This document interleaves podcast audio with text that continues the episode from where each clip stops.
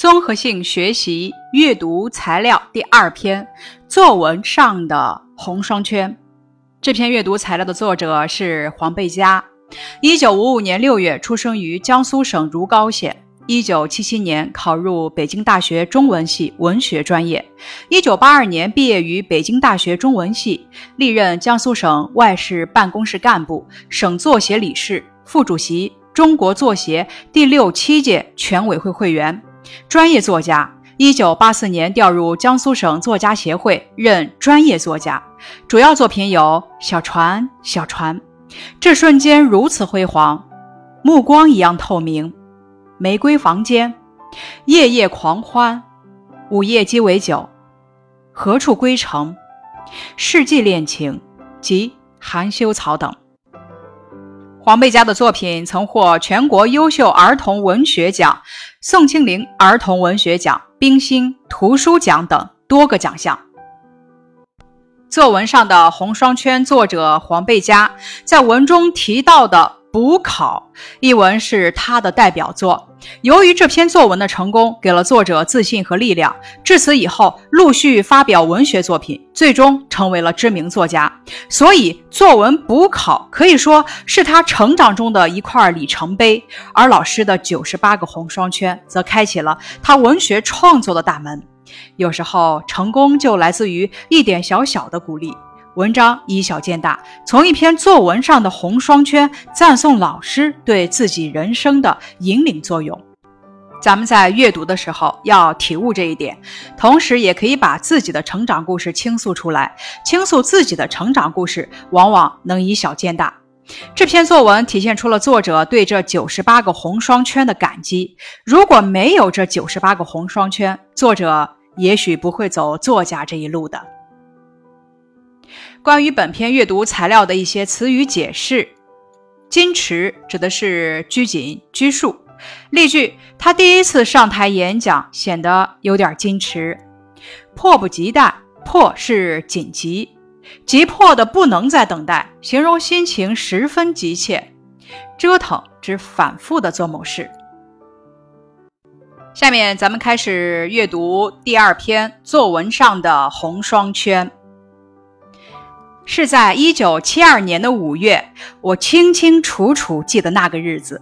那一次，学校举办红五月征文比赛。本段写学校举办红五月征文比赛，咱们在朗诵的时候用叙述的语气交代清楚就可以了，不需要加入过多的情感修饰。我投了稿，作文题目叫《补考》，是篇很长的作文。我的语文老师同时也是班主任。他总是给我的作文打高分。一天上午在操场劳动，有人跑过来告诉我，征文在报栏里贴出来了，有你的，上面打满了双圈。我很兴奋，即刻就想去看看，却又矜持，不愿在同学面前显出我的迫不及待。挨到中午，校园里寂静无人时，我像做贼一样的溜过去，独自站在报栏前，欣赏我的打满双圈的作文。我带着心跳，从头到尾一个个数下来，一共是九十八个红双圈。这是我的语文老师给我的评价。这一部分写的是我的作文在报栏里贴出来了。作者对自己偷偷欣赏作文的描写，一个个九十八，需要突出强调，展现出我欣赏自己作文时的兴奋之情。带着双圈的作文在报栏里贴了很久。一天，县文化馆的同志路过这里，偶尔看见了，就接下来带走了。不久，我的作文发表在县办刊物上，县办刊物送到扬州地区，被地区刊物选中，第二次发表。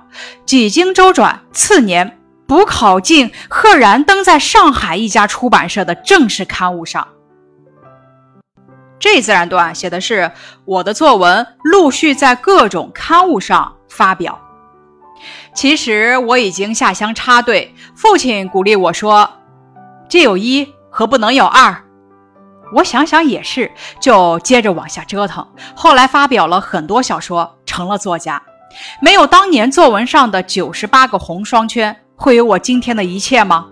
人生的路上有无数条轨道可走，之所以选择了其中的一条，是偶然，更是必然。这一部分写父亲鼓励我继续写作，在父亲的鼓励下和自己的坚持中，作者最终获得成功。会有我今天的一切吗？需要读出自己扪心自问的感觉，展现出自我思考的过程。永远感谢我的老师，感谢母校的报栏，感谢挂在我生命之树上的红双圈。这段表达了我的感谢。本篇阅读材料的近义词总结：鼓励近义词鼓舞，迫不及待近义词迫在眉睫。反义词总结：鼓励反义词嘲笑，迫不及待反义词不慌不忙。本课的文本解读如下：一、我的作文补考有着怎样一段不平凡的经历？贴在报告栏上，发表在县办刊物上。发表在地区刊物上，发表在正式刊物上。文章写了一件什么事？表现了作者什么样的思想感情呢？文章写了，因为一篇作文的成功，给了作者自信和力量。自此以后，陆续发表文学作品，最终成为知名作家一事，表达了作者对老师的感激之情。当我听说作文被贴在报告栏上时，我有什么表现呢？我很兴奋，即刻就想去看看，却又矜持，不愿在同学面前显出我的迫不及待。那红双圈给我这一生带来了怎样的影响呢？我在红双圈的鼓励下，走上了文学创作的道路，最终成为作家。你怎样理解“人生有无数条轨道可走”？之所以选择了其中的一条，是偶然，更是必然中的偶然和必然。我的作文发表在正式刊物上，这是偶然；而老师和家人的鼓励给了我力量，让我不懈努力，成了作家，这又是必然。作文上的红双圈这篇课文，通过描写因为一篇作文的成功，给了作者自信和力量。自此以后，陆续发表文学作品，最终成为知名作家一事，表达了作者对老师的感激之情。这篇文章以小见大，从一篇作文上的红双圈，赞颂了老师对自己人生的引领作用。作文补考可以说是作者成长中的一块里程碑，而老师的九十八个红双圈，则开启了他文学创作的大门。可见，有时候成功就来自于一点小小的鼓励。接下来，咱们欣赏一下感念恩师的作品——鲁迅的《藤野先生》。藤野先生，作者鲁迅。东京也无非是这样，上野的樱花烂漫的时节，望去却也像绯红的青云；但花下也缺不了成群结队的倾国留学生的速成班，头顶上盘着大辫子，顶的学生制帽的顶上高高耸起，形成一座富士山。也有解散辫子盘得平的，除下帽来油光可见，宛如小姑娘的发髻一般，还要将脖子扭几扭，实在标致极了。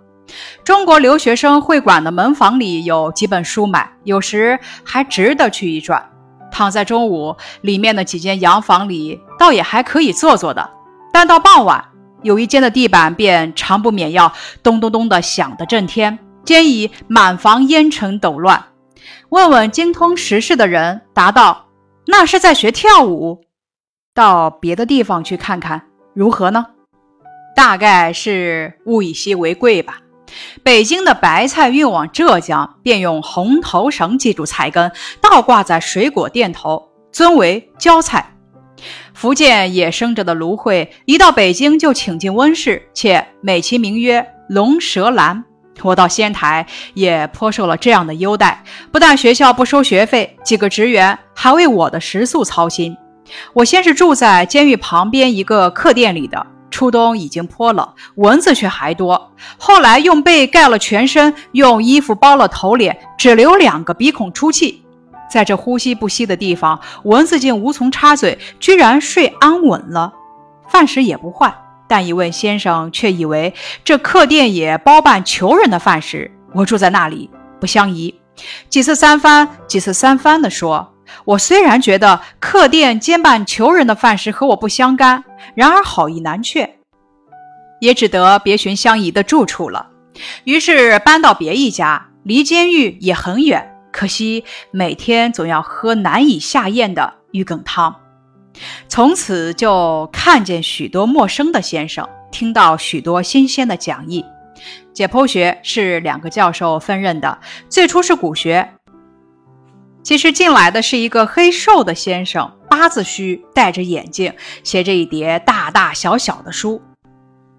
一将书放在讲台上，便用了缓慢而很有顿挫的声调向学生介绍自己道：“我就是叫做藤野岩九郎的。”后面有几个人笑起来了。他接着便讲述解剖学在日本发达的历史，那些大大小小的书，便是从最初到现今关于这一门学问的著作。起初有几本是现装的，还有翻刻中国译本的。他们的翻译和研究新的医学，并不比中国早。那坐在后面发笑的是上学年不及格的留级学生，在校已经一年，掌故颇为熟悉的了。他们便给新生讲演每个教授的历史。这藤野先生据说是穿衣服太模糊了，有时竟会忘记带领结。冬天是一件旧外套，寒颤颤的。有一回上火车去，这时管车的疑心他是扒手，叫车里的客人大家小心些。他们的话大概是真的，我就亲见他有一次上讲堂没有带领结。过了一星期，大约是星期六，他是助手来叫我了。到的研究室，见他坐在人骨和许多单独的头骨中间。他其实正在研究着头骨。后来有一篇论文在本校的杂志上发表出来。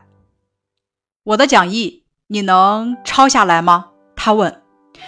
可以抄一点，拿来我看。我交出所抄的讲义去，他收下了。第二三天便还我。并且说，此后每一星期要送给他看一回。我拿下来打开看时，很吃了一惊，同时也感到一种不安和感激。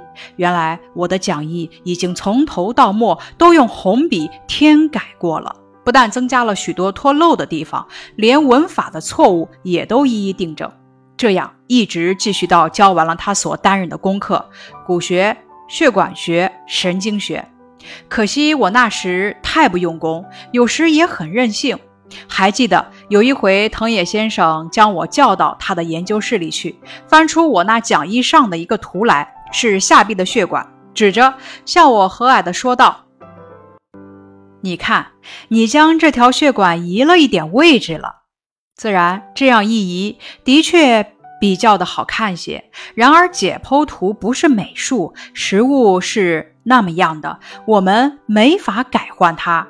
现在我给你改好了，以后你要全照着黑板上那样的画。但是我还不服气，口头答应着，心里却想到，图还是我画的不错。至于实在的情形，我心里自然记得的。学年试验完毕之后，我便到东京玩了一夏天。秋初再回学校，成绩早已发表了。同学一百余人之中，我在中间，不过是没有落地。这回藤野先生所担任的功课是解剖实习和局部解剖学。解剖实习了大概一星期，他又叫我去了，很高兴的，仍用了极有抑扬的声调对我说道：“我因为听说中国人是很尊重鬼的。”所以很担心，怕你不肯解剖尸体。现在总算放心了，没有这回事。但他也偶有使我很为难的时候。他听说中国的女人是裹脚的，但不知道详细，所以要问我怎么裹法，足骨变成怎样的畸形，还叹息道：“总要看一看才知道究竟是怎么一回事呢。”有一天。本级的学生会干事到我狱里来了，要借我的讲义看。我捡出来交给他们，却只翻检了一通，并没有带走。但他们一走，邮差就送到一封很厚的信。拆开看时，第一句是：“你改悔吧。”这是新约上的句子吧？但经托尔斯泰新近引用过的。其实正值日俄战争，托老先生便写了一封给俄国和日本的皇帝的信，开首便是这一句。日本报纸上很斥责他的不逊，爱国青年也愤然，然而暗地里却早受了他的影响了。其次的话，大略是说少年解剖学实验的题目是藤野先生讲义上做了记号，我预先知道的，所以能有这样的成绩，末尾是匿名。我这才回忆到前几天的一件事，因为要开同级会，干事便在黑板上写广告，末一句是“请全数到会，勿漏为要”，而且在漏字旁边加了一个圈。我当时虽然觉得圈的可笑，但是毫不介意。这回才悟出那字也在讥刺我了，有眼我得了教员漏泄出来的题目，我便将这事告知了藤野先生。有几个和我熟识的学生也很不平，一同去诘责干事托辞检查的无理，并且要求他们将检查的结果发表出来。终于，这流言消灭了。干事却又竭力运动，要收回那一封匿名信去。节末是我便将这托尔斯泰式的信退还了他们。中国是弱国，所以中国人当然是低能儿，分数在六十分以上便不是自己的能力了，也无怪他们疑惑。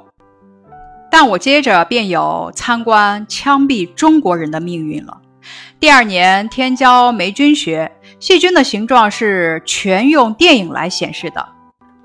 一段落已完，而还没有到下课的时候，便影几片时事的片子，自然都是日本战胜俄国的情形，但偏有中国人夹在里边，给俄国人做侦探，被日本军捕获，要枪毙了。围着看的也是一群中国人，在讲堂里的还有一个我，万岁！他们都拍掌欢呼起来。这种欢呼是每看一片都有的，但在我这一生却特别听得刺耳。此后回到中国来，我看见那些闲看枪毙犯人的人们，他们也何尝不酒醉似的喝彩？呜呼，无法可想。但在那时那地，我的意见却变化了。到第二学年的终结，我便去寻藤野先生，告诉他我将不学医学，并且离开这仙台。他的脸色仿佛有些悲哀，似乎想说话，但竟没有说。我想去学生物学，先生教给我的学问也还有用的。其实我并没有决意要学生物学，因为看得他有些凄然，便说了一个慰安他的谎话：为医学而教的解剖学之类，怕与生物学也没有什么大帮助。他叹息说。将走的前几天，他叫我到他家里去，交给我一张照相，后面写着两个字道：“惜别。”还说希望将我的也送他，但我这时是值没有照相了，他便叮嘱我将来照了寄给他，并且时时通信告诉他此后的状况。我离开仙台之后，就多年没有照过相，也因为状况也无聊。说起来，无非使他失望，便连信也不敢写了。经过的年月一多，话更无从说起，所以虽然有时想写信，却又难以下笔。这样的一直到现在，竟没有寄过一封信和一张照片。从他那一面看起来，是一去之后杳无消息了。但不知怎的，我总还时时记起他。在我所认为我师的之中，他是最使我感激、给我鼓励的一个。有时我常常想，他对于我的热心的希望、不倦的教诲，小而言之是为中国，就是希望中国有新的医学；大而言之是为学术，就是希望新的医学传到中国去。他的性格在我的眼里和心里是伟大的，虽然他的姓名并不为许多人所知道。他所改正的讲义，我曾经定成三厚本收藏着的，将作为永久的纪念。不幸七年前迁居的时候，中途毁坏了一口书箱，失去半箱书，恰巧这讲义也遗失在内了。责成运送局去找寻，杳无回信。只有他的照相，至今还挂在我北京寓居的东墙上，书桌对面。每当夜间疲倦，正想偷懒时，仰面在灯光中瞥见他黑瘦的面貌，似乎正要说出抑扬顿挫的话来，便使我忽有良心发现，而且增加勇气了。于是点上一支烟，再继续写些为正人君子之流所深恶痛疾的文字。十月十二日。藤野先生是鲁迅关于留日生活的回忆的记事，以继续藤野先生为中心内容，以作者的爱国主义思想感情为内在线索，作者的爱国主义思想感情的抱负和志向，和藤野对于这种爱国主义的同情与尊重，爱中国、为中国是沟通两颗心的渠道，是维系两人友情的纽带。通过直接描写和间接表现，正面继续与反面衬托，深情地赞颂了藤野先生正直高尚的思想品德、严肃认真的科学态度和一丝不苟的工作作风，特别是为学术、为中国的伟大精神，以及他对作者的深刻影响。总之，这篇文章从内容到形式都是朴实无华的。它不依靠惊人的题材、离奇的故事和俏丽的语言，却开掘了如此深刻的主题。拓展材料：徐特立曾经是毛泽东的老师。二十年以后，当徐老六十岁生日时，身为中共领袖的毛泽东特地写信向他祝贺：“您是我二十年前的先生。”您现在仍然是我的先生，将来必定还是我的先生。信中还表示，我佩服您的革命第一、工作第一、他人第一的高贵品质，愿继续学习您。拓展材料片段二：一九五九年六月二十五日，毛泽东同志来到阔别三十二年的故乡韶山，特意邀请自己在私塾读书时的老师毛宇珠一起吃饭。席间，毛泽东热情地向老师敬酒。毛雨珠老先生说：“主席敬酒，岂敢岂敢。”毛泽东笑着回答：“敬老敬贤，应该应该。”以上是阅读材料二作文上的红双圈的学习部分，感谢你的收听。